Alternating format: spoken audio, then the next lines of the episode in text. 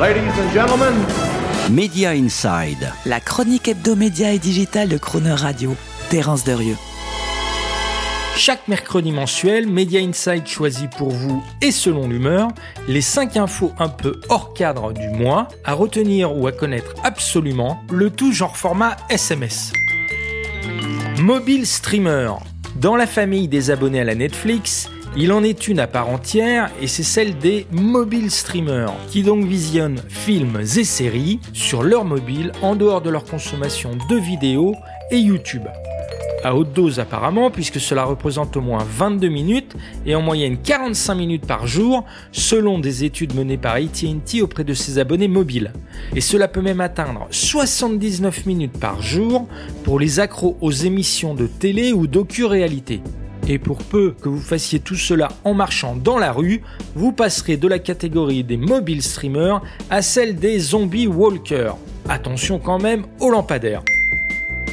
Risquez-vous d'avoir des écrans pubs personnalisés sur les chaînes télé que vous regardez? Media Insight vous répond D'abord, vous n'êtes concerné que si votre téléviseur est connecté à Internet. Ensuite, seulement si vous avez donné l'accord à votre opérateur. Dans ce cas, certains écrans pubs sont d'ores et déjà personnalisés si vous faites partie des 2 millions d'abonnés concernés chez Orange ou des 800 000 abonnés chez SFR.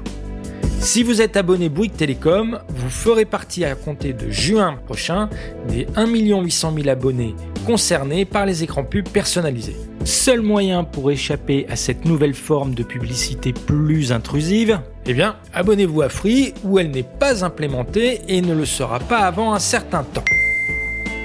Netflix et les jeunes, c'est pas gagné. Vous pensiez que tous les jeunes avaient déserté la télé et étaient devenus accros à Netflix à coup de comptes partagés? Eh bien, pas tout à fait. Selon une étude menée aux États-Unis par Deloitte et parue le mois dernier, la génération Z consacre seulement 10% de son temps de divertissement aux plateformes de streaming de Netflix, Disney ⁇ et consorts, soit presque trois fois moins que le temps consacré aux jeux vidéo, moins que celui accordé à l'écoute de musique et pas plus que le temps dédié au surf sur Internet. Est-ce autant de nouveaux abonnés perdus à terme pour Netflix? Pas sûr, tant il est probable que l'âge venant, l'envie de s'affaler dans un canapé pour avaler séries et films rattrapera cette génération Z pour l'instant détournée vers l'interactivité gaming et sociale. Streamer n'est pas trompé. Selon une étude de l'Institut Hub, les abonnés américains payant au service de streaming sont de plus en plus fidèles et il serait plus de 3 sur 4 à garder définitivement les services qu'ils ont choisis. Cela ne les empêche pas de désirer, pour plus de 50% d'entre eux, de nouveaux services de streaming en particulier gratuits, ni de rester un peu volage, tels ces abonnés boomerang, comme on les qualifie, qui vivent au gré de leurs allées et retours de souscription mensuelle. Pendant ce temps et discrètement, Sony continue de noyauter la planète geek.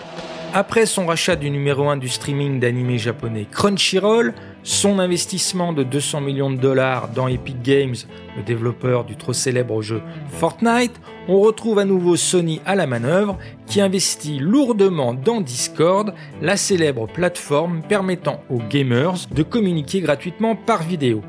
Le verrouillage de la planète geek par Sony s'annonce clair, on connecte la messagerie Discord aux consoles PS4 et PS5, on y distribue Crunchyroll et on expose les artistes et les films Sony dans Fortnite.